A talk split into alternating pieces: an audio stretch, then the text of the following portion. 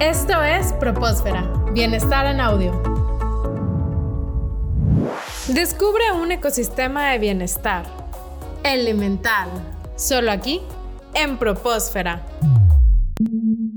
Nos encontramos con Abismael Recendis. Él es director nacional de Preparatoria Tech Milenio y hoy estaremos hablando de cómo se vive el ecosistema de bienestar y felicidad en la preparatoria. Hola Bismael, ¿cómo estás? Muy bien, Iván, muchísimas gracias por la invitación y con mucho gusto para poder platicar sobre un tema tan importante para la universidad. Excelente, es un gusto para nosotros que estés aquí. Abismael, antes de iniciar con los elementos, me gustaría que nos explicaras a grandes rasgos qué es el ecosistema de bienestar y felicidad. El ecosistema es un componente muy importante para preparatoria porque es quien nos guía para llevar a nuestros jóvenes, a nuestros profesores, incluso a nuestros colaboradores en la búsqueda de ese camino para que puedan vivir una vida en bienestar.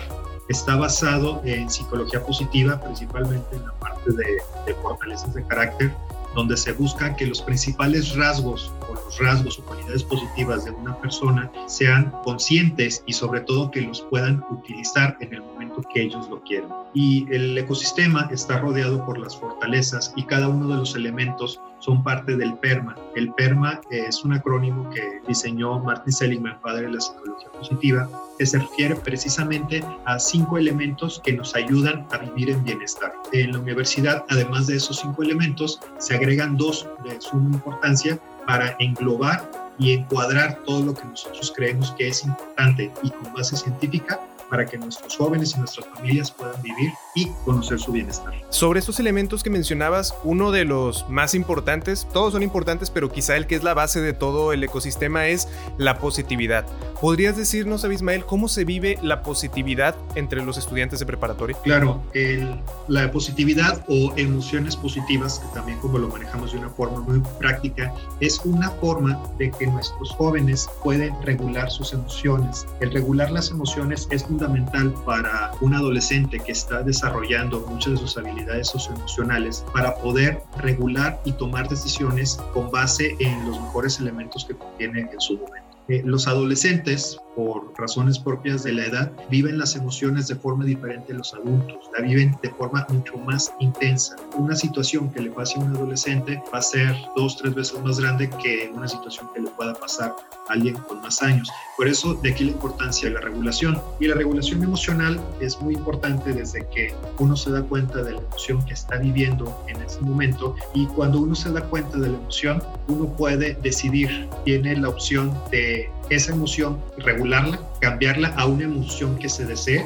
o bien irse a una emoción que no sea tan positiva y empecemos a sufrir. Es algo que se aprende con la práctica. Hay personas que lo hacen más rápido que otras personas, pero lo que es es un hecho que todos pueden desarrollar su autorregulación emocional.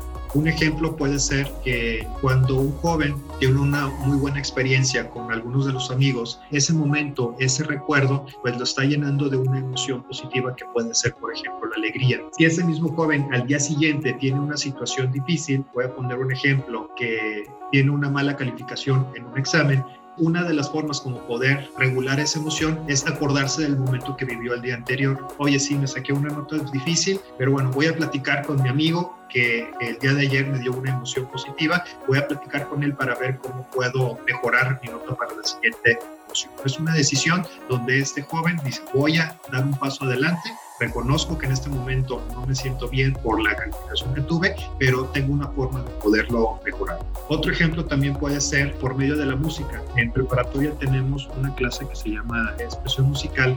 En esta clase, precisamente los jóvenes identifican qué tipo de sonidos, qué tipo de música, inclusive qué tipo de música que ellos mismos pueden generar, les ayudan a regular una emoción. Te voy a poner un ejemplo muy sencillo. Tú vas manejando y en un semáforo alguien te choca por detrás la emoción que todos vamos a sentir, pues es una emoción de, que va para el lado del enojo. Es normal, en ese momento vas a pensar, ya eh, perdí mi día, cuánto me va a costar el seguro, y empieza uno a imaginarse muchas historias, si la persona que me chocó se va a ir por otro lado, pero la autorregulación emocional es muy importante porque puedes decir, a ver, eh, me chocaron, pero estoy bien, ya, ya empiezo yo a, a racionalizar lo que estoy sintiendo, qué bueno y agradezco voy por una actitud de agradecimiento, agradezco que esté bien, espero que también la otra persona esté bien y es una decisión diferente. ¿Qué pasa después de eso? Y regresando a la clase de, expresión musical, después de eso lo que voy a hacer, poner música que a mí me relaja, música que me siento bien y no necesariamente es la misma música para todos, puede ser una música o una tonalidad o un grupo o algo que me recuerde algo con emociones positivas. Y estas emociones positivas, y nosotros trabajamos con las 10 emociones positivas de Barbara Fredrickson, que nosotros podemos utilizarlas y podemos llamarlas a nuestra emoción en el momento que queramos. Como hay muchísimas formas, desde recuerdos, ahorita ponía el ejemplo de la, de la música, incluso puedo hablarle, oye, yo me siento muy bien en una situación así, hablarle a mi mamá, y le hablo a mi mamá, oye, ¿sabes qué me pasó esto? Y empiezo a bromear con ella y hago que se me baje esa emoción.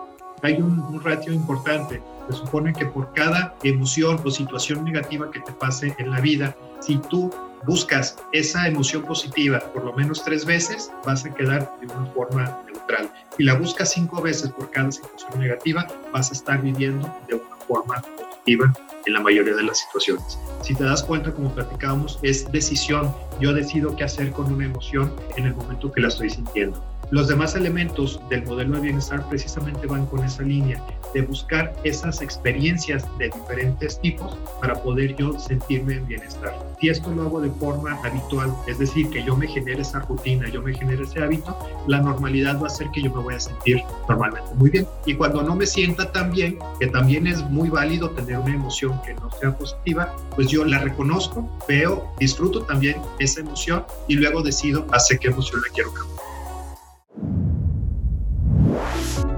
Continúa con nosotros en Propósfera.